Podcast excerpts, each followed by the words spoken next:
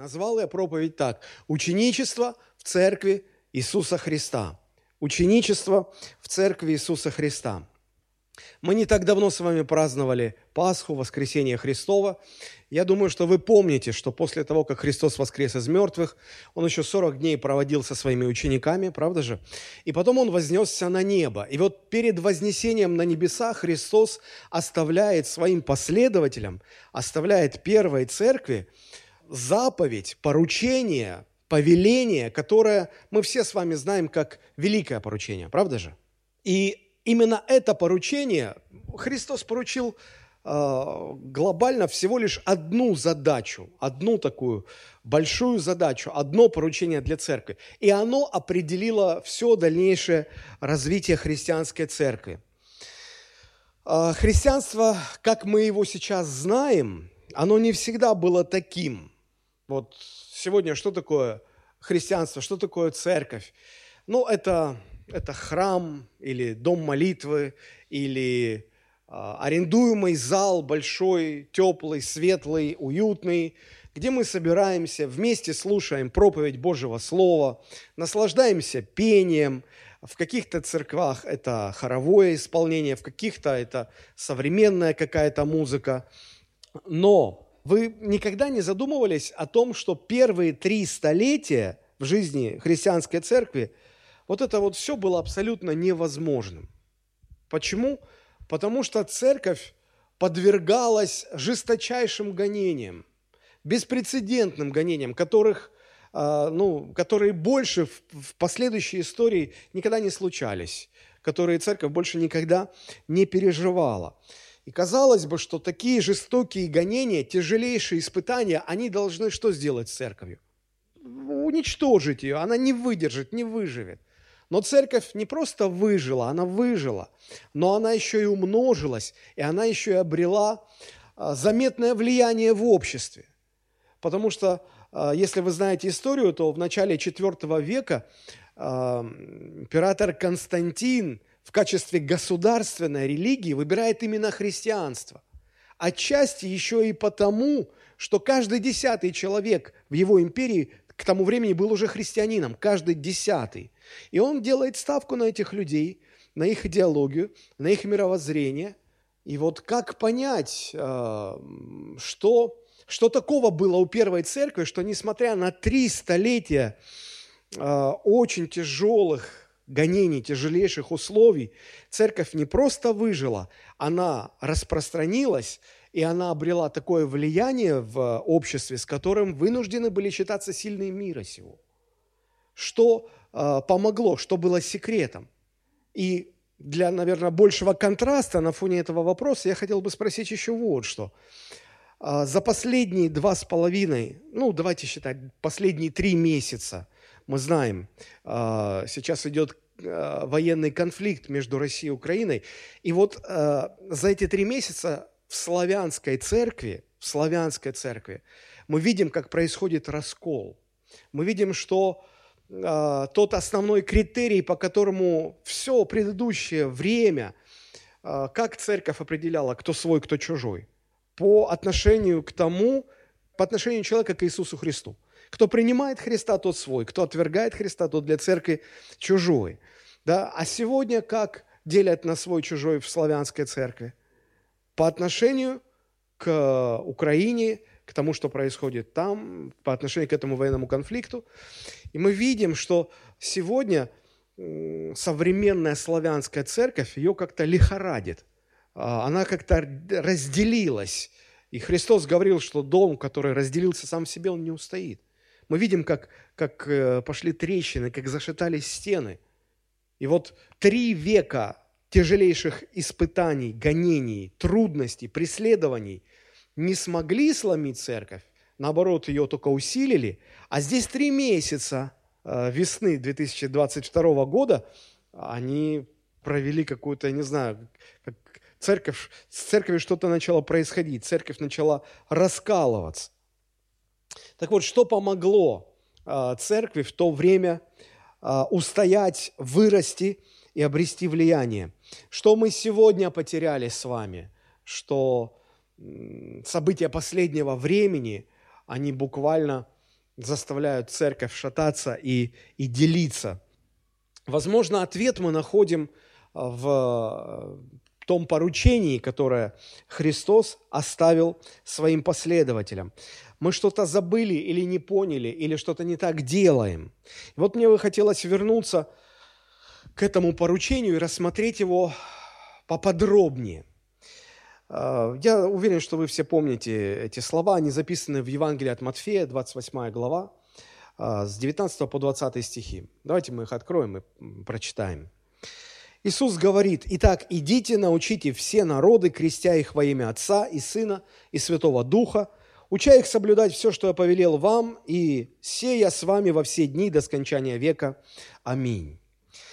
И я хотел бы прочитать в современном переводе. А, современный перевод звучит так.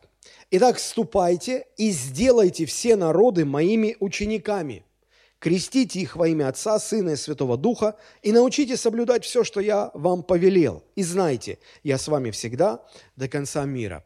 В чем отличие этих двух а, вариантов одного и того же стиха?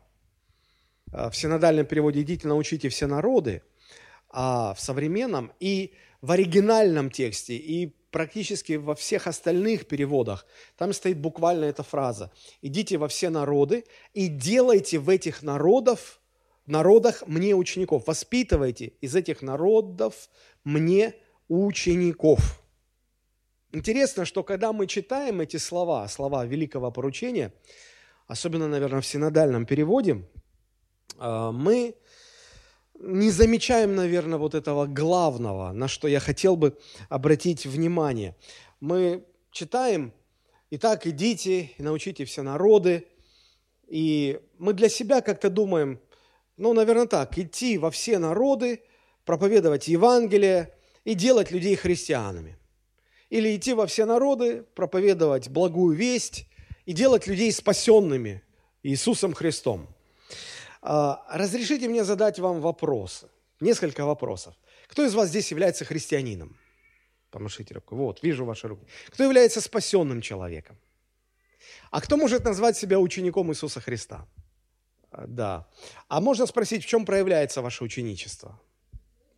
У, учимся. Соблюдаем повеление. А, а вот, вот смотрите, мне кажется, что немножечко стерлось или замылилось понимание, что значит быть учеником Иисуса Христа.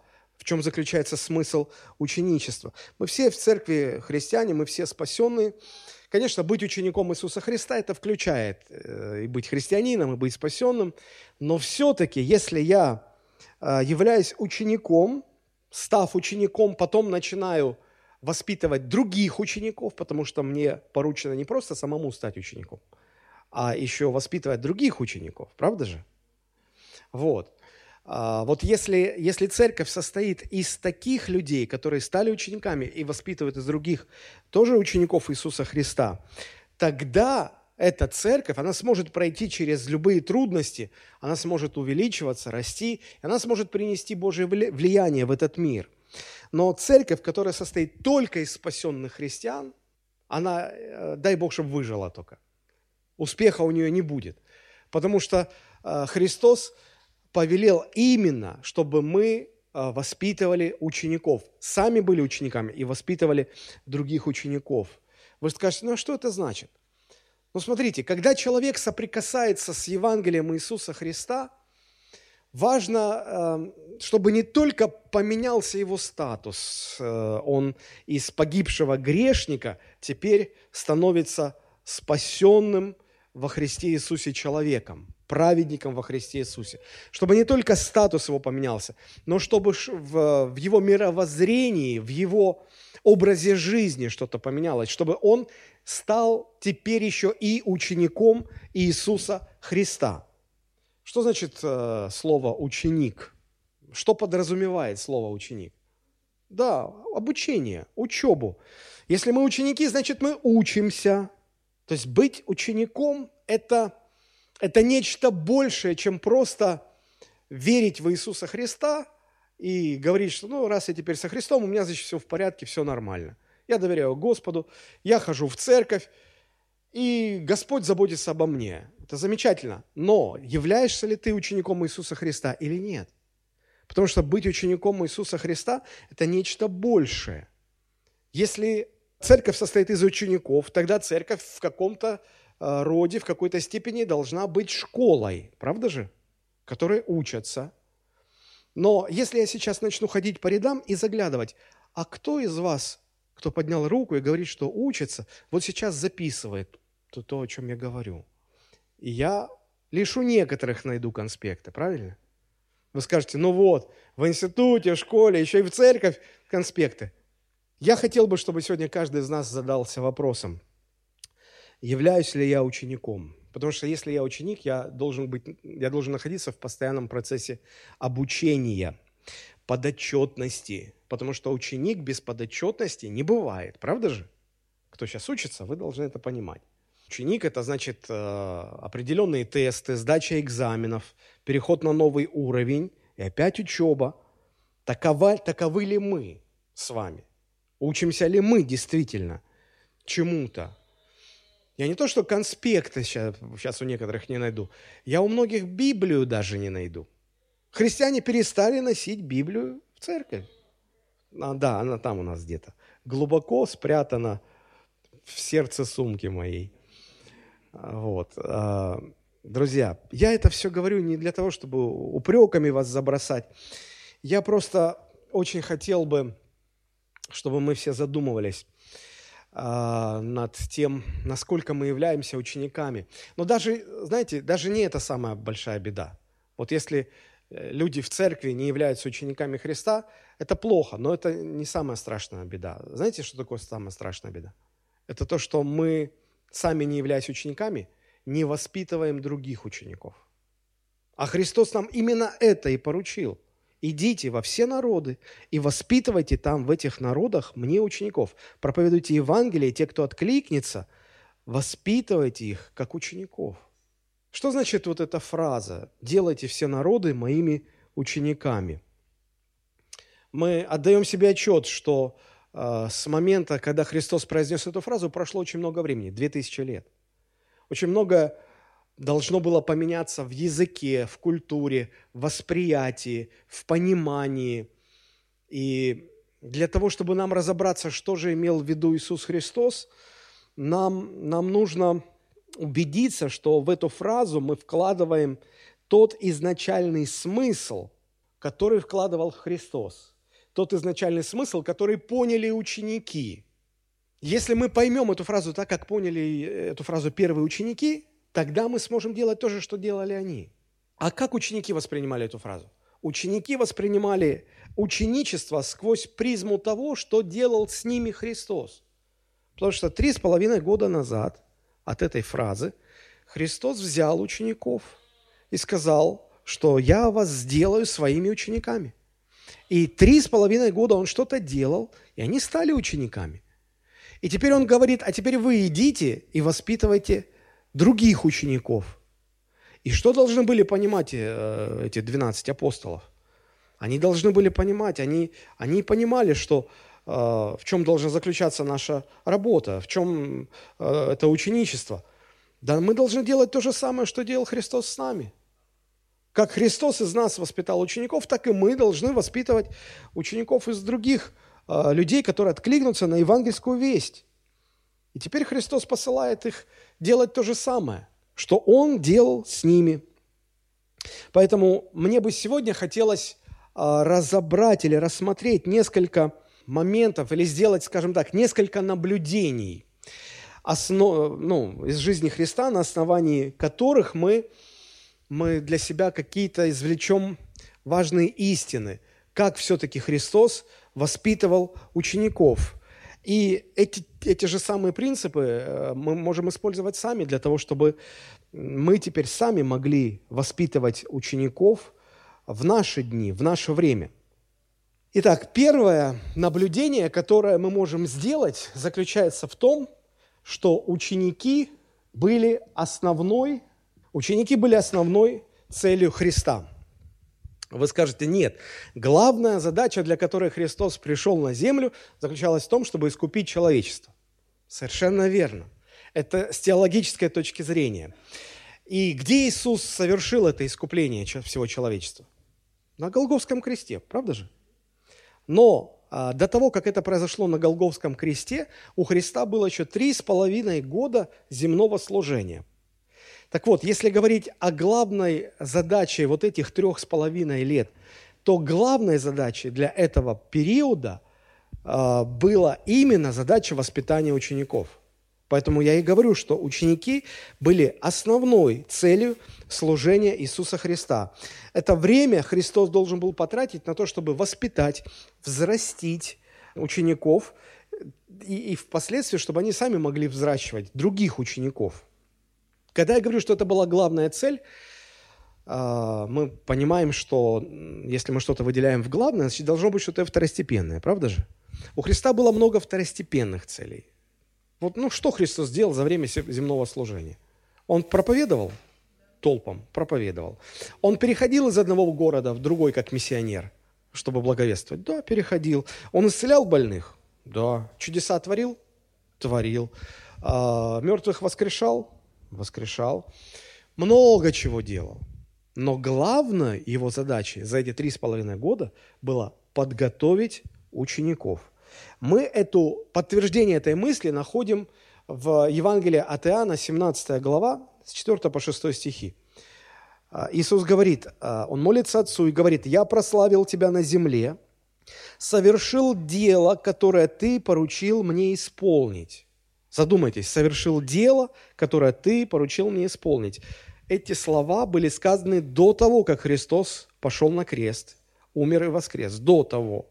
Так о каком деле идет речь, которое Отец поручил, и Христос исполнил. Он подготовил учеников. Он подготовил учеников. И это для него было самой важной задачей. И дальше Иисус говорит, «Ныне прославь меня Ты, Отче, у Тебя самого славою, которую я имел у Тебя прежде бытия мира.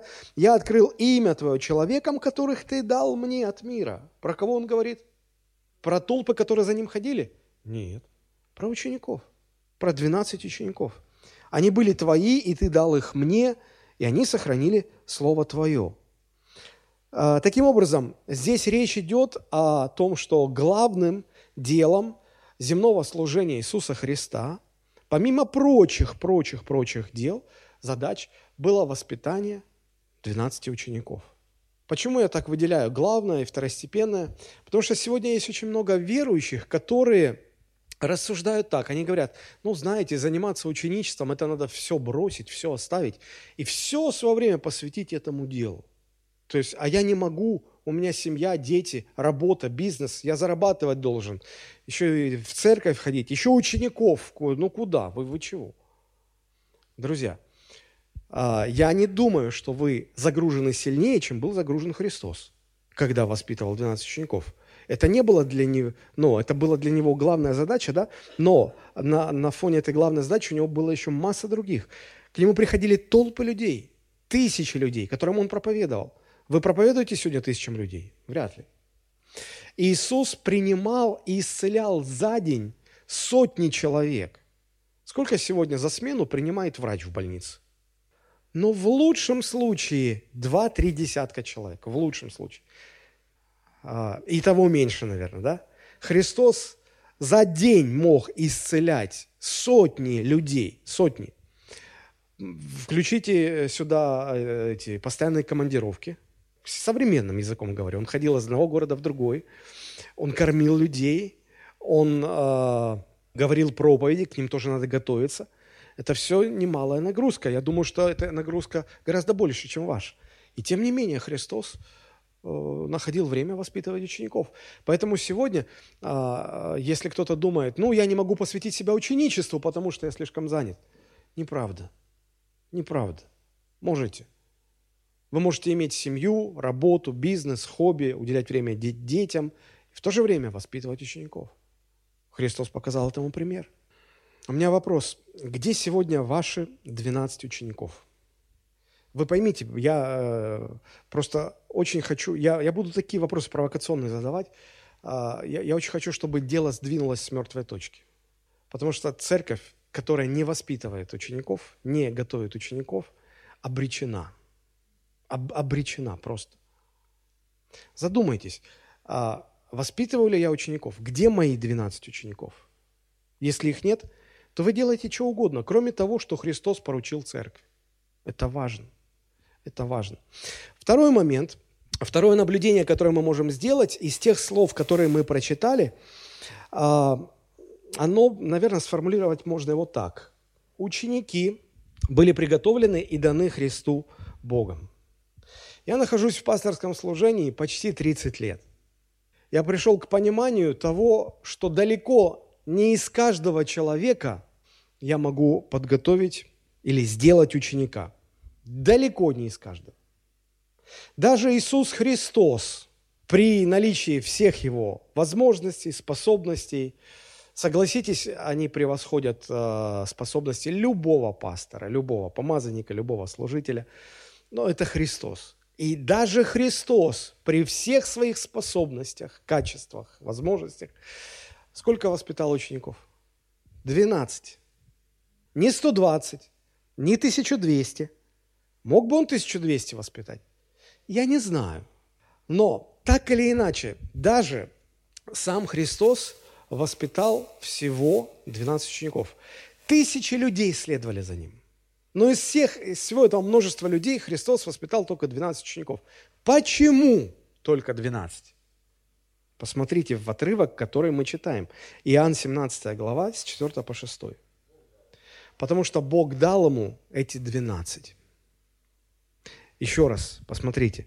А, «Я открыл им имя Твое, я открыл имя Твое человекам, которых Ты дал мне от мира. Они были Твои, и Ты дал их мне». Какой вывод мы можем сделать из этих слов? Ну, во-первых, главной целью служения для Христа и для нас с вами, поскольку нам дано великое поручение, является воспитание учеников. И вторая мысль – люди, из которых вы будете воспитывать учеников, они должны быть даны вам Богом. Бог даст вам людей, из которых вы будете э, воспитывать учеников. Если вы будете воспитывать учеников из тех, кого вам Бог не дал, у вас ничего не получится. Вот почему Христос так тщательно относился к выбору этих 12. Ну, вспомните, он же не сразу их выбрал. Он ждал какое-то время. За ним уже ходили толпы, очень много народу. И он мог бы просто самых, кто ему больше всех понравился, выбрать и сказать, вы будете моими 12. Нет. Он долго присматривался. Он ночь провел в молитве. Слышите меня? Он провел целую ночь в молитве для того, чтобы понять, выяснить и не ошибиться, и сделать правильный выбор. И после этого написано, он позвал к себе, кого сам хотел. Он выбрал 12, которых, нарек, которых стал называть апостолами. 12 учеников. 12 учеников. А, Бог дал ему именно столько. Сколько учеников Бог дал вам? Вы об этом когда-нибудь молились, думали, размышляли – самым важным, если мы считаем самым важным поручением Христа это воспитывать учеников, то исходя из этого, самым важным для нас является понять и определить, кого Бог нам дает, чтобы мы воспитали из них учеников. Если мы в этом не определимся, мы будем просто бить воздух. Ученики были приготовлены и даны Христу Богом. Бог обязательно будет проводить подготовительную работу, чтобы выбрать определенных людей и дать их вам в ученики. И однажды наступит момент, та точка во времени, в пространстве, когда ваши пути пересекутся с теми людьми, которых Бог дает вам в качестве учеников. У богословов это принято называть божественной встречей, когда Бог дает тех, кому, кого Он подготовил, чтобы вы с ними работали. Есть интересное место в книге «Деяния апостолов», 13 глава, 48 стих. Когда Павел проповедовал во время одного из своих миссионерских путешествий, написано, «Язычники, слыша это, радовались и прославляли Слово Господня, и уверовали все, которые были предуставлены к вечной жизни». Что это значит? Уверовали все, которые были предуставлены к вечной жизни. Кем предуставлены? Богом, а кто-то был не предуставлен. Уверовал кто? То есть, смотрите, не только служители Божии проповедуют Евангелие, но Бог готовит людей.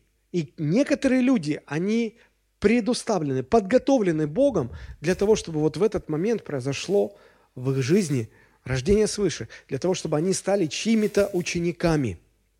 Итак, есть определенная подготовительная Божья работа, суть которой в том, что Бог дает э, нам учеников. Вот пока два основных таких наблюдения. Ученичество – это была главная цель в служении Иисуса Христа. Второе, второе наблюдение. Ученики были приготовлены и даны Христу Богом Отцом. Третье наблюдение, которое мы видим, и которое я уже отчасти сказал, это то, что Христос молился за своих учеников. Он молился, чтобы понять, кто должен стать его учеником. И когда он уже их выбрал, он молился за них дальше. И потом даже в 17 главе мы видим, что Христос говорит, не о них только молюсь, но и о тех, кто уверует по слову их. Удивительный момент. Смотрите, в вопросе выбора своих учеников даже Христос не полагался исключительно на свое мнение. Он даже не пробовал сам решать. Он молился, он ночь провел в молитве, он спрашивал, он советовался, он консультировался. Я говорю современным языком. Но а, он искал Божьей поддержки, Божьего руководства, направления, чтобы понять, Отец, кого ты мне даешь в качестве учеников? У меня вопрос. А, кто из нас молился такой молитвой? Кто из нас а, вообще переживал подобные вещи? А, еще раз говорю, если главное поручение великое поручение Христа заключается в том, чтобы нам воспитывать учеников, то вот такие молитвы, они чрезвычайно важны. Я понимаю, что кто-то может сказать, ну, знаете, если Бог подготавливает и дает учеников, то мне Он не дал. Вот, за мной никто не следует, и, ну, если не дадено, то не дадено. Подождите, как это может быть? Если Бог нам всем поручает в качестве основной задачи воспитывать учеников, и при этом он нам не дает их, ну, я не вижу здесь логики. Если он дает поручение, то он под это поручение дает все остальное. И э, Христос мог бы, ну, поскольку за ним ходило много людей, а почему за ним ходило много людей? Ну, посмотрите, он был такой известной персоной, спорной персоной. Кроме того, он кормил голодных, он исцелял больных, демонстрировал чудеса, он что-то интересное рассказывал. Если у вас все это будет, то и за вами будут ходить толпы. Точно говорю. Но он не, как сказать, не обманывал себя, он не, не пытался самовольно из этой толпы, и он не считал всю эту толпу своими учениками, между прочим. И не выбирал из них по своему усмотрению. Он искал Божьей воли, он молился и просил, чтобы Господь чтобы его отец дал ему именно тех, которых по Божьей воле он и должен был превратить в своих учеников. Всех остальных он не игнорировал, он посвящал им время, он проводил с ними время, но все-таки он понимал, что самая главная задача – эти вот, э, вот эти 12 человек, которым нужно посвятить э, максимум внимания, и они должны стать его учениками. Посмотрите, 17 э, глава Евангелия от Иоанна, 9 стих. Христос говорит, «Я о них молю». И уточняет, «Не обо всем мире молю, но о тех, которых Ты дал мне, потому что они Твои». То есть Христос не только молился, чтобы выбрать учеников, когда их еще не было, но когда Он уже выбрал, и когда Он воспитывал их, и вот сейчас, когда Ему, потому что это молитва в 17 главе, это молитва перед, перед самим распятием. И Христос говорит, что я не обо всем мире молю. Мы не можем спасти весь мир. Я не могу, вы не можете. Но каждый из нас может воспитать какое-то количество учеников, которых Бог Отец нам дает для этого. И для того, чтобы это стало возможным, нам нужно молиться. Молиться, чтобы их выбрать, понять, кто это. Молиться, чтобы э, нам, чтобы мы, мы смогли их воспитать, воспитать, подготовить. Вы понимаете, что самая главная задача церкви, церковного руководства не устраивать богослужение, не, не заботиться о профессиональном пении, не кормить хорошей едой, не устраивать какие-то конференции увлекательные, интересные, развлекательные. Вообще самое важное, что должна делать церковь, самое важное, что должна делать церковь, она должна воспитывать людей, как учеников Иисуса Христа. Это чрезвычайно сложная задача. Вы скажете, ну я вот прихожу на служение, ухожу, слушаю проповеди, а, заканчивается служение, я даже не со всеми поздороваюсь попью чай, ну, с кем-то переброшусь парой фразой, где-то с кем-то поговорим, может, это помолиться, может, подойду к пастору, что-то спрошу. А когда, из, когда меня тут воспитывают? Когда из меня делают ученика? Интересный вопрос. Друзья, самое важное, что должна делать церковь, она должна воспитывать учеников. Многие церкви этого не делают, потому что это чрезвычайно сложно. Вы вообще пытались воспитывать хотя бы детей своих?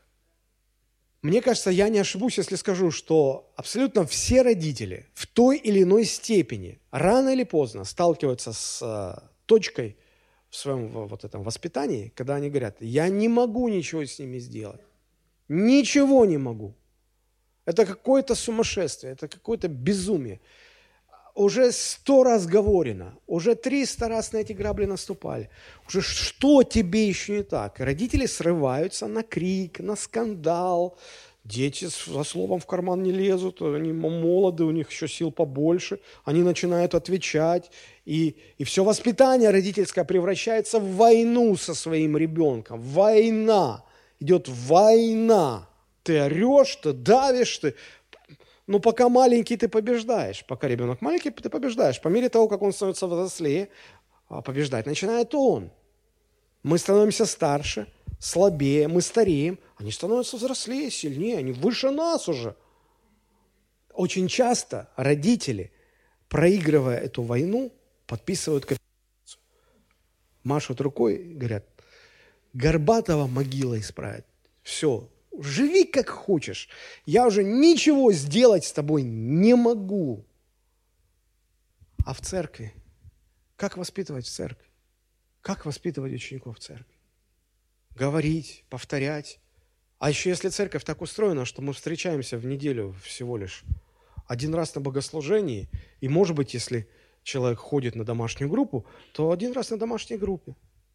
И все эти оба раза человек ведет себя под девизом «Не трогайте меня, и я не трону вас». И у нас хорошие отношения. Я не буду лезть в ваши дела. Вы таки не лезьте в мои. Мы хорошая, замечательная церковь. Как воспитывать? Я бы даже сказал, это практически невозможно. Практически невозможно, если только вы не молитесь за них день и ночь. Если только вы после этой молитвы не ищете какие-то пути соприкосновения с ними, общения, разговоров. Вот почему э, у нас есть домашние группы. Они нужны. Я думаю, что у нас мы должны чаще встречаться друг с другом.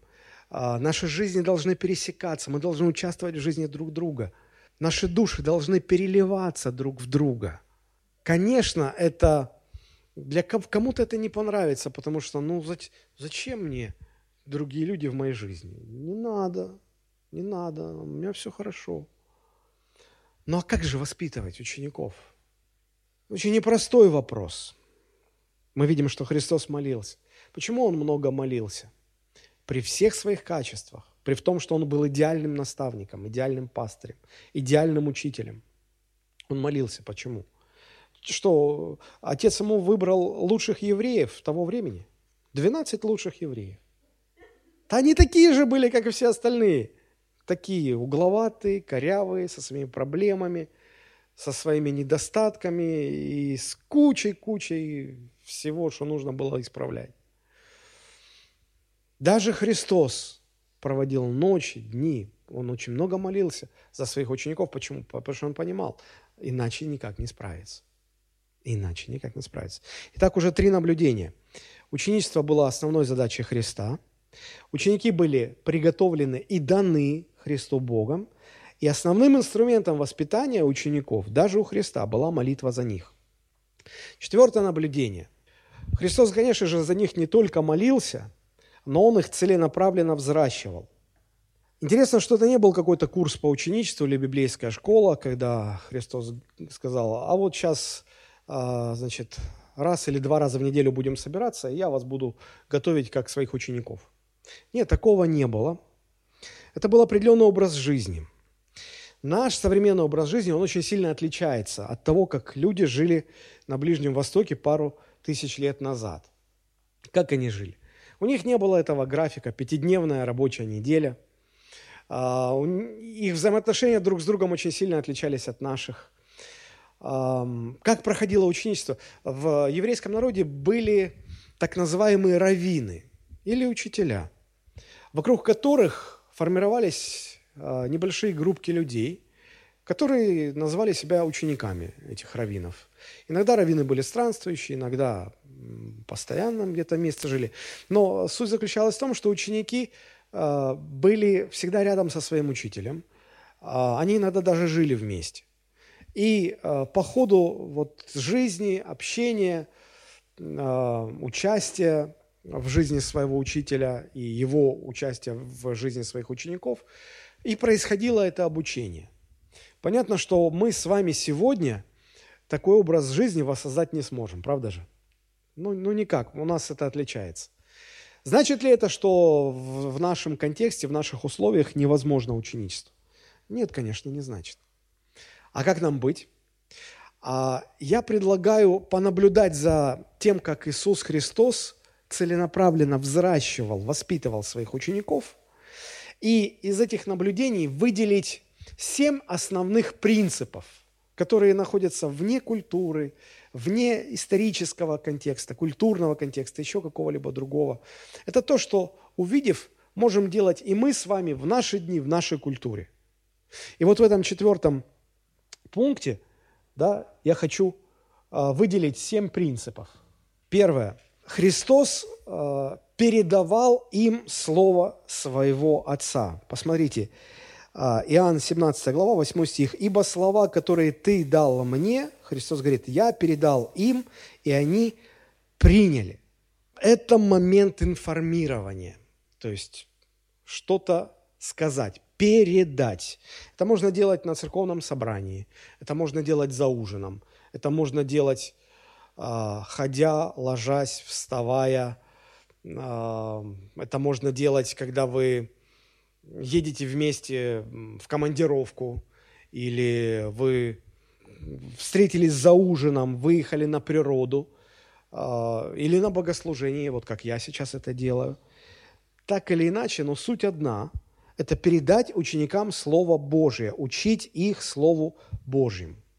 Иногда в христианской церкви под словом ученичество понимают прежде всего – создание каких-то вот проникновенных, близких взаимоотношений между людьми. Но я хотел бы сказать, что основание ученичества – это когда идет передача Божьего Слова от э, одной души к другой душе. Потому что мы не воспитываем своих учеников, мы воспитываем учеников Иисуса Христа. А как мы можем воспитывать не своих учеников, а учеников Христа? Только передавая им Слово Христово когда мы передаем им Слово. Итак, я хочу подчеркнуть эту мысль, что ученичество – это не особый тип каких-то взаимоотношений. Жить вместе, есть вместе, э, трудиться вместе и так далее. Ученичество – это прежде всего момент передачи Слова Божьего от одной души к другой душе. И там, где нет передачи Божьего Слова, там не может быть ученичества. Христос говорит, слова, которые ты дал мне, я передал им, и они приняли и уразумели. Второй момент, а, или второй принцип, который мы видим а, в служении Христа, Христос являл Бога ученикам. То есть Он не просто учил их Слову Божьему, Он не просто передавал Слово, Он также показывал им в своей, в своей жизни, каков Бог, каков Бог Отец. Знаете, почему я э, уверовал во Христа, пришел в церковь после общения с человеком, который проповедовал мне Евангелие? Ведь в вашей жизни есть много людей, которым вы проповедуете Евангелие, но они не становятся христианами и не приходят в церковь. Вот. А человек, который мне проповедовал Евангелие, почему я после того, как он мне рассказывал, объяснял, проповедовал, почему я все-таки принял Христа и пришел в церковь? Где он был пастором, кстати говоря. Все очень просто. Потому что я не только слышал от него Слово Божие, но я видел в нем отражение Бога. То, что он мне проповедовал, я видел, что он этим живет. Христос, о котором он мне рассказывал, я видел, как он отражался в его поступках, словах, делах, отношении. А я работал с ним на протяжении нескольких месяцев. Практически каждый день мы встречались. я видел его в разных обстоятельствах. И я, я видел, что в нем отражается Христос. И это стало решающим фактором, почему я обратился ко Христу, пришел в церковь и, и стал христианином. Если мы умоляем Евангелие лишь до передачи Слова Божьего, а, рассказа правильной информации о Боге, принципах Царства Божьего, христианской идеологии там, или как угодно. Но люди, которых мы правильно информируем, при этом не видят в нас Христа, не видят в нас, как в нас отражается Бог, они никогда не будут обращаться ко Христу и никогда не присоединяться к поместной церкви. Никогда. Знаете, когда люди будут обращаться и присоединяться к церкви?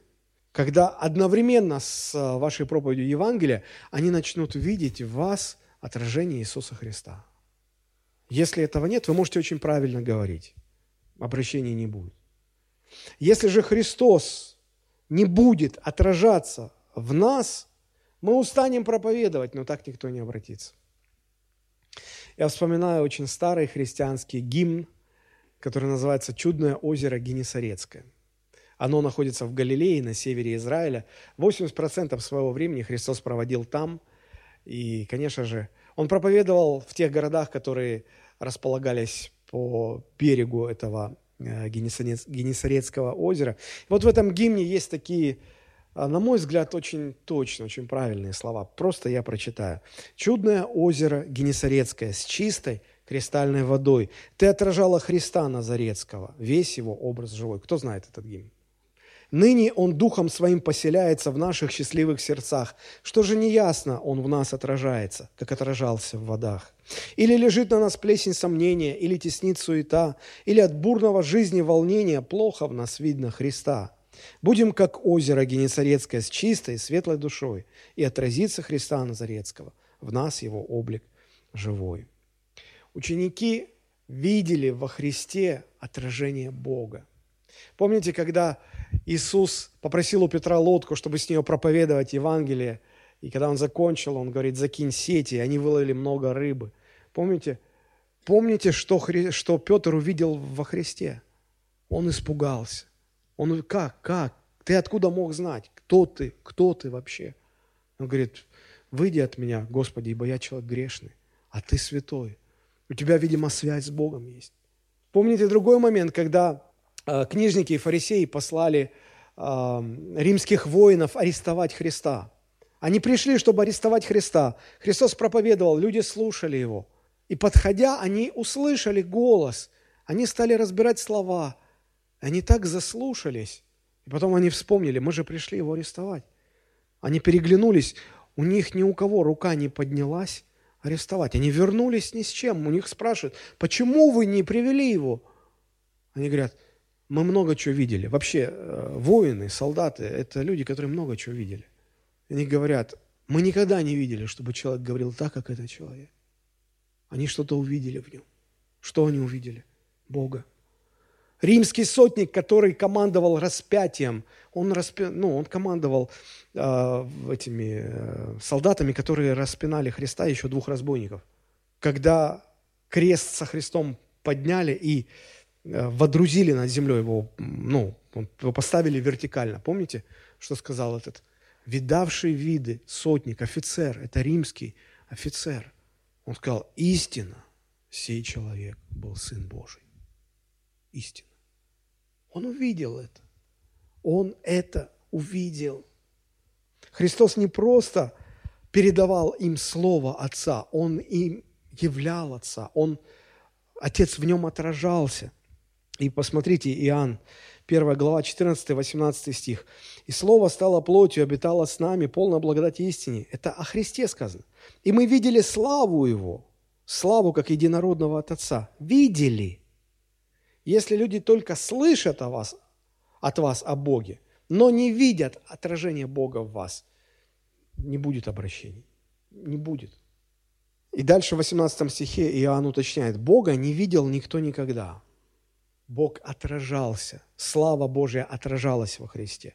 Бога не видел никто никогда, но единородный Сын, сущий в недре отчим, Он явил, Он отразил. Мы видели славу, потому что Он явил нам Бога Отца. Мы видели славу, потому что Он явил нам. Это второй очень важный принцип, а, как Христос целенаправленно взращивал учеников – вы скажете, это мистика какая-то? Это ж... Нет, нет, нет, друзья, здесь нет никакой мистики. А, в, моей, в моем детстве очень популярным актером кино был Олег Янковский. Кто его помнит? Олег Янковский. А, тот самый Мюнхгаузен. Он много снимался. И действительно красивый очень мужчина, артист. Вот. И мне нравились фильмы с его участием. У него был сын Филипп. Он и сейчас жив. Он сейчас актер. А, и внук есть Иван Янковский. Так вот, когда я вижу, как играет Филипп Янковский, сын Олега Янковского, я просто поражаюсь, как так может быть. Вот он поворачивается, он смотрит, он говорит, манера голоса, ну вот, ну я вижу его отца Олега Янковского. Вот, вот, вот как будто это он. Как-то удивительно Бог так устроил, что отец может отражаться в сыне. Но я сейчас, говоря про этих Янковских, я говорю о физических вещах, о схожести голоса, взгляда, манеры, лица. А, но, но когда Христос отражал Отца, то речь идет о том, что люди как-то ощущали Бога. Я не, я не могу это объяснить как. Но вот как-то ощущали. И вот это второй принцип. Если вы воспитываете учеников, не только передавайте им Слово, Божие, но также являйте им а, Христа, являйте им Отца. Третье. Христос учил учеников молиться. Помните, у Луки, это Евангелие от Луки, 11 глава, 1-2 стихи. «Случилось, что когда он в одном месте молился и перестал, один из учеников его сказал ему, «Господи, научи нас молиться, как Иоанн научил учеников своих». Он сказал им, когда молитесь, говорите так, «Отче наш, сущий на небесах, да святится имя Твое» и так далее. У меня вопрос. Вы в церкви. Кто вас учил молиться? Вы можете назвать человека, который вас лично учил молиться? Саша Калинкин. Как тренер наставлял, поправлял, говорил, вот это нужно делать, а это не нужно. А вот здесь вот это важно, а здесь вот это. Есть ли у вас в церкви человек, который учил вас молиться? Я подозреваю, что а, у некоторых этого нет. Мне часто рассказывают, как домашние... Да я и сам, когда ходил на домашние группы, я это видел не один раз. Заканчивается собрание домашней группы молитвой, и кого-то из новообращенных наставник домашней группы просит, помолись в заключении. Самая частая реакция. О, не, я не готов, я не умею. Но поэтому тебе и просят. Учись. Не, я не буду. И обычно мы говорим, ну ладно, ладно. Год проходит, ну ладно, ладно. Пять лет он в церкви. Ну ладно, ладно. Потом выходят детки. Церковь, давайте помолимся за деток. Да, да, да, давайте. И церковь, знаете, как, помните, в известном советском фильме, и тишина, и мертвые с косами стоят. Слушайте, вам не надоело это? Молящаяся, молящаяся церковь должна быть как пчелиный рой. Вы когда-нибудь к улью пчелиному подходили? Чем ближе вы подходите, там там, это они не молятся еще. Они просто живут. Сегодня в церковь заходишь, и тишина. Друзья, вы чего? Христос учил учеников молиться. Вы себе ставите задачу научиться молиться? Вы подходили к своему наставнику, к пастору с просьбой, научи нас молиться. Научи меня молиться. Научи меня молиться. Дети, вы подходили к своим родителям с просьбой, папа, мама, научите нас молиться. А чего? Почему? Вы не хотите, вам не нужно. Сегодня, когда мы объявляем молитвенные нужды, какая-то нужда, о, давайте вся, вся церковь, чтобы молилась, давайте. В лучшем случае мы про себя там скажем, Господи, ну ты видишь, там трудно, помоги. Аминь. Давайте признаемся честно, мы же не умеем молиться. Я э, слышал от некоторых э, верующих, они рассказывали, вы бы знали, как молилась моя бабушка. Вы бы знали, как молился мой дедушка. Наши дети, мои дети могут про меня такое сказать? Молятся ли дети со своими родителями? Не молятся. Ой, нет, стыдно, ой, нет, вы другое поколение. Вы... Слушайте, ну что мы ерундой занимаемся? Позвольте Господу, позвольте наставнику вашему, позвольте пастору вашему научить вас молиться. Хоть желайте этого, просите этого, ищите этого. И давайте, если церковь собирается молиться, то она молится так, что там вон внизу сторож должен услышать, что происходит. Кто-то проходит, у сторожа спрашивает, что происходит? Он, да, это верующий там молится. Четвертое, что делал Христос, Он заботился о своих учениках. Четвертое, заботился – Посмотрите, Иоанн 17 глава, 11-13 стихи. «Я уже не в мире, но они в мире. Я к тебе иду, Отче Святой. Соблюди их во имя Твое, тех, которых Ты мне дал». Опять он подчеркивает это. «Чтобы они были едино, как и мы. Когда я был с ними в мире, я соблюдал их во имя Твое. Тех, которых Ты дал мне, я их сохранил». Что это вот соблюдал? Он заботился о них. Как родители заботятся о детях. Заботился. Христос заботился о своих учениках. Чувствуют ли те, кому вы служите, кого вы воспитываете как учеников, что вы о них заботитесь? Или они чувствуют от вас формальные отношения? Просто формально. Ну да, да, да, и все. И, а на самом деле это вы им безразличны. Мне часто говорят, пастор, да мы не хотели вас отвлекать. Вы бы знали, как мне больно это. Я, я не понимаю эту фразу. От чего? Я же пастор. А если вы моя церковь, то я вами и должен заниматься. От чего отвлекать? Вы моя самая основная задача. От чего отвлекать? Пастор, мы не обращались, не хотели вас отвлекать. Пасторство – это не мое хобби. Это не то, чем я занимаюсь свободное от чего-то там время. Это, это самое важное в моей жизни. Я не понимаю людей, которые говорят, не, не иди к пастору, он занят. Ему не до тебя. Как это? Я, я не понимаю. Прежде всего, я, я занят, должен быть церковью занят. Мы создали чат в WhatsApp для того, чтобы э, каждый человек в церкви имел возможность непосредственного доступа, спросить что-то, обратиться, попросить помощи. Мы уходим со служения, воскресенье, понедельник, вторник. На неделе чат замирает. Ну, если только дня рождения нет как день рождения, мы сразу сыпем там картинками. Это хорошо, слава Богу. Но так чат замирает. Никому ничего не нужно. Все нормально. У меня, я могу только два вывода сделать. Или у всех все так хорошо, все, все, все довольны, у всех никаких проблем. Что слава Богу, просто. Или, или, или я не нужен тогда вообще. Я понимаю, что у всех людей куча проблем – Всем до одного нужны деньги и много денег. Аминь. Для решения. Но я не олигарх, я, я не Абрамович. Я не могу вам помочь каждому деньгами. А, каждому второму нужно исцеление каких-то болезней. Я не могу исцелять, но я могу за вас молиться. Но э, ко мне никто не обращается. Я могу помочь молитвой, какой-то консультацией, разъяснением. Я понимаю, что я несовершенный, я не идеальный – но я себе места не нахожу, когда я в церкви чувствую себя ненужным. И, ну, то ли, то ли просто мне не доверяют, или я не способен. Разные мысли ко мне приходят, но я вижу, что Христос заботился о своих учениках. И я, я хотел бы в этом тоже быть полезным, чем я могу быть полезен в этом плане. И это, это правильно, когда в церкви люди друг о друге заботятся.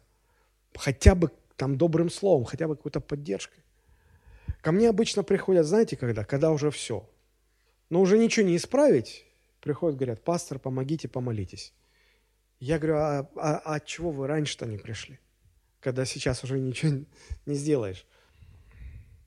Но так или иначе Христос заботился о своих учениках. И это было очень важно. И здесь в этой молитве он как бы отчитывается, говорит, я их соблюл, я их сохранил, я о них позаботился. Никто не погиб, кроме сына погибели. А, пятое, а, пятый принцип. Христос формировал их мировоззрение. То есть он учил их думать. Он учил их думать, он наставлял их, вразумлял их, он разбирал с ними разные ситуации. Помните, когда... Вообще мы, мы знаем, что Христос обращался к толпам народа часто в притчах. А потом, когда люди расходились, и Иисус оставался наедине со своими учениками, они подходили к нему и спрашивали, а мы тоже ничего не поняли, расскажи нам. И помните, что Христос говорил? Это Матфея 13 глава с 10 стиха и ниже. «И приступив, ученики сказали ему, для чего притчами говоришь им?» Он сказал им в ответ, «Для того, что вам дано знать тайны Царства Небесного, а им не дано. Ваши же блаженные очи, что видят, и уши ваши, что слышат. Ибо истинно говорю вам, что многие пророки и праведники желали видеть то, что вы видите, и не видели, и слышать, что вы слышите, и не слышали. Выслушайте же значение притчи о сеятеле». То есть Христос наедине им рассказывал, объяснял, а, вразумлял, учил думать. Чтобы понять притчу, нужно думать.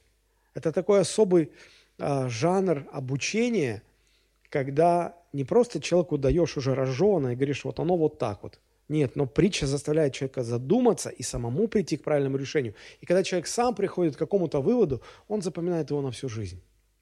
Если ему просто дать сформулированный готовый вывод, он его забудет на следующий день. Иисус развивал их, формировал их мышление, мировоззрение. И иногда исправлял их неправильные взгляды. Посмотрите, Лука, 9 глава, с 52 стиха и ниже. «И послал вестников пред лицом своим, они пошли, и они пошли и вошли в селение Самарянское, чтобы приготовить для него. Но там не приняли его, потому что он имел вид, вид путешествующего в Иерусалим. Самаряне не любили иудеев. Видя то, ученики его, Иаков и Иоанн сказали, то есть, понимаете, Иисус идет, рядом Иаков и Иоанн. И самаряне не пустили, мы не разрешаем пройти. А Яков и Иоанн возмутились. Вы что, совсем оборзели? Это же Мессия, это же Христос. И посмотрите, что они предлагают. Видя то, ученики его, Иаков и Иоанн сказали, «Господи, хочешь ли мы скажем, чтобы огонь сошел с неба и истребил эту деревню, как и Илия сделал?» Все по слову из Ветхого Завета. Сейчас огонь сведем и будут знать, чтобы другим неповадно было. Что говорит Христос? Но он, обратившись к ним, запретил им и сказал, «Не знаете, какого вы духа, ибо Сын Человеческий пришел не губить души человеческие, а спасать». И пошли в другое селение. Он исправлял их, он объяснял, вразумлял. Подобных ситуаций было очень-очень много. Они много чего не понимали. Помните, когда женщина пришла с алавастровым сосудом с мира разбила, и Иуда высказал общее мнение, а все согласились. Зачем такая трата? Лучше было бы продать, раздать нищим. Христос говорит, оставьте женщину в покое, она все правильно сделала. Это у вас неправильно что-то в голове. Их мышление, взгляды. Иногда Христос бросал вызовы и говорил, Дай, вы дайте им есть. Он говорит, у нас нет денег, нет хлеба. Христос говорит, ничего не знаю, вы дайте им есть. Он развивал их, он вразумлял, он направлял их – Христос им открывал, что есть воля Божья, а что не воля Божья. Он учил их духовным вещам. Там было место и для глубоких богословских доктрин. Помните, он говорит, кто не будет есть тело мое и пить кровь мою. До сих пор люди не понимают, о чем это была речь вообще. Что-то, что за глубина? Некоторые говорят, ну, богословие это для э, таких полных э, очкариков, которые любят толстые книжки – нет, богословие для нас, для всех. Оно важно. И это далеко не полный список, что делал Христос, но так или иначе он формировал мышление, формировал мировоззрение. Шестой принцип, что делал Христос, он вовлекал в служение. Он вовлекал учеников в служение. Он не делал все сам. Кому-то он сказал, рассадите этих людей по 50 и по 100. Кому-то он сказал, а ты раздавай хлеб, а ты раздавай рыбу, а вы пойдите и приведите ослика, потому что он мне нужен, а вы пойдите и приготовьте горницу нам для вечери, а вы сделайте это, а ты, Петр, дай мне лодку, я с нее попроповедую. И он вовлекал, вовлекал, вовлекал в служение. обучал и, и даже поручал им проповедовать. Посмотрите, Лука, 10 глава, 1, потом 16 и дальше стихи. «После всего избрал Господь и других 70 учеников и послал их по два пред лицом своим во всякий город и место, куда сам хотел идти. Слушающий вас, меня слушает, говорил он, отвергающий вас, меня отвергается, а отвергающий меня отвергается пославшего меня. 70 учеников возвратились с радостью и говорили, Господи, бесы повинуются нам об имени Твоем. Он же сказал им, а я видел сатану, спасшего с неба, как молнию. Вот даю вам власть наступать на змеи, скорпионов и на всю силу вражу, ничто не повредит вам. Однако ж, тому не радуйтесь, что духи вам повинуются, но радуйтесь тому, что имена ваши написаны на небесах. Но мы же какие? Где, кто из вас видел, что ваше имя там на небесах где-то записано? Никто не видел. Но мы так верим в это. А вот что бесы повинуются, о, это видим. О, это, это впечатляет. О, это интересно. Ты посмотри, я сразу себя чувствую суперменом. Мне бесы повинуются. И Христос говорит, не этому радуйтесь, а вот этому радуйтесь. Но так или иначе он вовлекал их в служение. Это, это необходимо. Если вы не будете вовлекать учеников в служение, они не смогут расти, они не смогут развиваться. Обязательно это делайте. Пусть даже это будет что-то очень простое, но, но это необходимо для роста учеников. И седьмое, седьмой принцип. Вы не поверите. Может, сами кто-то скажет – он учил их страдать за имя, за имя Его. Не, конечно, дети особенно учат своих родителей страдать. Ну, из-за глупости своей. Но Христос учил своих учеников страдать за имя Его. Это неизбежная часть ученичества. Если ученики не будут готовы к этому, они так никогда и не вырастут. Вы никогда не задумывались, что точка кульминации в служении к Богу но всегда есть какой-то путь развития и точка кульминации. Понятно это, да? Вот пик, расцвет любого христианского служения, поймите это, постарайтесь понять, рассвет, развитие любого христианского служения, оно всегда, всегда неразрывно связано со страданиями за имя Иисуса Христа. Так было у Иисуса. Поначалу его принимали как пророка, толпы собирались, а под конец когда он висел на кресте. Это была точка кульминации его служения. От него все отвернулись, ему в лицо плевали, издевались над ним. Страдания. Точно так же и в жизни каждого настоящего ученика Христова. А, рассвет, пик его служения, он неизбежно будет связан со страданиями за имя Христова. Но люди обычно не ищут страданий, правда же?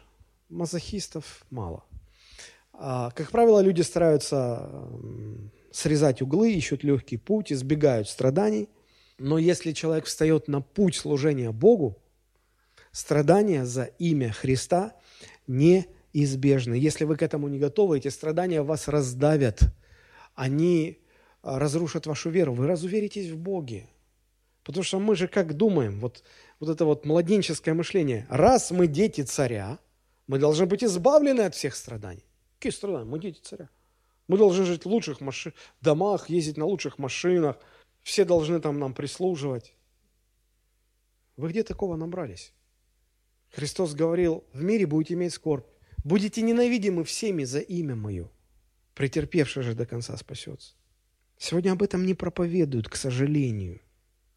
Но Христос не просто говорил ученикам, что они будут страдать за имя Его. Христос учил их как проходить через страдания, чтобы они не разрушили, не, не разрушили их. Помните, когда Христос спрашивает учеников, за кого вы почитаете меня, и Петр говорит, ты сын Бога живого. Да? И там написано, после этого Христос стал открывать своим ученикам, что ему надлежит быть распятым и много пострадать. И когда это все услышали, ну там Петр всегда за всех отвечал, он так обнял Христа, отвел в сторону и говорит, да не будет с тобой этого, Господи, да ты что, с ума сошел? Да не, да не надо, мы этого не хотим. Конечно, мы все этого не хотим. Мы, ученики, знаете, чего хотим? Помните, Иаков и Иоанн не набрались смелости, маму послали, но через женщину. Через... Кто же стоит перед материнским сердцем-то? И мама такая, о Иисус, ты такой хороший. Спасибо за моих сыновей, Иаков и Иоанн. Они прям от дружбы с тобой, так просто, ну, заглядение, ну, любо-дорого смотреть. Слушай, такие красавцы. Низкий тебе поклон, Иисус. Маленькая просьба, маленькая просьба. Пусть один, их как раз двое. Пусть один в царстве там сядет по левую сторону, а другой по правую сторону. Мы все ищем привилегии царства. Христос говорит, привилегии это не от меня зависит. Но что я могу вам гарантировать, что будут страдать оба. И по правую сторону, и по левую страдать будут капитально. Будете страдать? Идите. Ага, будем. Вообще не понимаю, что говорят. То есть вот Христос, седьмой принцип, Он учил их э, страдать за имя, готовил их к страданию. Э, страдания сопровождают всех людей. Болезни, старость, несправедливость, зло, свалившееся на нашу голову. Это все общее для всех. Христос учит проходить и через это – но он говорит, что будут еще особые страдания из-за, не из-за того, что вы плохо что-то сделали или провинились. Вы ничего плохого не сделали. Просто вы мои. Вы мои, и вас будут знать как моих учеников. И за имя мое вы будете страдать. Вас будут ненавидеть. Вам будут зло причинять. Это особый вид страданий за имя Христа. И вот э, Христос их научил не просто не, не отворачиваться от этих страданий – а он их научил воспринимать и воспринимать как великую честь и награду. Помните, когда первый раз это деяние, по-моему, четвертая глава, а, и апостолов а, призвали к ответу и говорят, мы вам запретили проповедовать имя Христова, вы не слушаетесь наших предков. И они наказали их там физически, палками побили. И апостолы вернулись к своим, написано – и возрадовались радостью весьма великою, ибо удостоились чести пострадать за имя Господне. Из нас сегодня кто-нибудь воспринимает страдания за Христа как честь? Нам это даже слышать как-то противоестественно. Но Христос учил страдать за имя Его. Научены ли мы этому? Вопрос. Вот семь конкретных принципов. Христос передавал ученикам Слово Отца – являл им Бога, учил их молиться, заботился о них, учил их думать, формировал их мышление, вовлекал их в служение и учил их страдать за имя Его. Это вот семь конкретных вещей, а, как Христос целенаправленно взращивал своих учеников. Если вы хотите взращивать своих учеников, вам нужно вот эти семь принципов практиковать. Это было четвертое наблюдение. И пятое наблюдение, я уже не буду записывать, так скажу, времени мало остается совсем. Пятое наблюдение. Христос был очень-очень терпелив со своими учениками. Очень терпелив. Он понимал, что люди растут постепенно. А, нельзя сразу требовать с них что-то много. И он не ожидал быстрых результатов, хотя, несомненно, он хотел быстрые результаты. Он нередко их упрекал. Ну, что вы усомнились, маловеры? Что же вы такие маловеры? Иногда Иисус даже был раздражен. Помните, когда он спускался с горы Преображения, там была у него встреча с э, Ильей, Моисеем, а тут ученики подходят и говорят, вот мы не смогли знать беса из мальчика – а Иисус, отвечая, сказал, «О, род неверный, доколе буду с вами, доколе буду терпеть вас, приведите его ко мне». Раздражение. Но все равно Христос был очень терпелив. Он понимал, требуется время, чтобы ученики выросли, начали хоть что-то понимать. Помните, как Петр прикословил? Господи, все отрекутся, я нет. Иисус понимал, он видел все, как будет. И он терпеливо говорил, нет, Петя, ты тоже отречешься. Поэтому я хочу сказать тебе, что тебе делать, когда ты отречешься. Я не отрекусь, отречешься, слушай. Я не отрекусь даже в тюрьму. Отречешься, как терпеливо. Уже, я думаю, дать по голове сказать, слушай, заткнись и слушай, что тебе говорят. Но он терпеливо объяснял, говорил. Время нужно, чтобы сформировалась душа человеке, как душа зрелого ученика. А пока ученики растут, они всегда обижают своего учителя. Иногда горько обижают, раздражают, предают, не понимают, обижаются на него. Это реальность ученичества, от этого никуда не деться. Поэтому на все это нужно очень-очень-очень много терпения. Но ученики, когда Христос давал им великое поручение – они уже, по сути, были сформированы как ученики. И поэтому Христос говорит, а теперь вы идите, и вот что я сделал с вами, вы сделаете с остальными народами. Обратите внимание, ученики продолжают учиться даже тогда, когда уже сами научены и начинают учить других. И вот когда ты начинаешь учить других, ты не гуру какой-то, ты все так же продолжаешь учиться, потому что ты ученик Христа, и Христос тебя тоже продолжает учить. Мы учимся не только, когда учим других, но и, как, и когда, когда учимся сами, но и когда учим других. Когда вы внимательно читаете книгу «Деяния апостолов», обратите э, особое внимание на то, как назывались э, люди, уверовавшие во Христа. Они не назывались сразу христианами, это позже. Они назывались учениками. Посмотрите, Деяния 14, 20 стих и ниже. Когда же ученики собрались около него, он, встав, пошел в город, а на другой день удалился с Варнавой в Дервию, проповедав Евангелие всему городу и приобретя довольно учеников, они обратно проходили Листру, Иконию и Антиохию, утверждая души учеников, увещевая пребывать в вере и получая, что многими скорбями надлежит нам войти в Царствие Божие. Пример Иисуса Христа – лучшее основание для понимания того, что такое ученичество. Вот мне бы очень хотелось, чтобы эта проповедь заставила вас задуматься и что-то поменяло внутри вас в душе, чтобы вы стали, наконец, учеником Иисуса Христа. И со временем научились сами воспитывать других учеников Иисуса Христа. Только если церковь будет состоять из учеников, у нее есть будущее. У нее есть будущее. Она будет расти и умножаться. Если мы отказываемся становиться учениками Христа, не воспитываем учеников – мы не церковь, мы религиозное сборище. Поэтому, друзья, сейчас, когда мы будем молиться,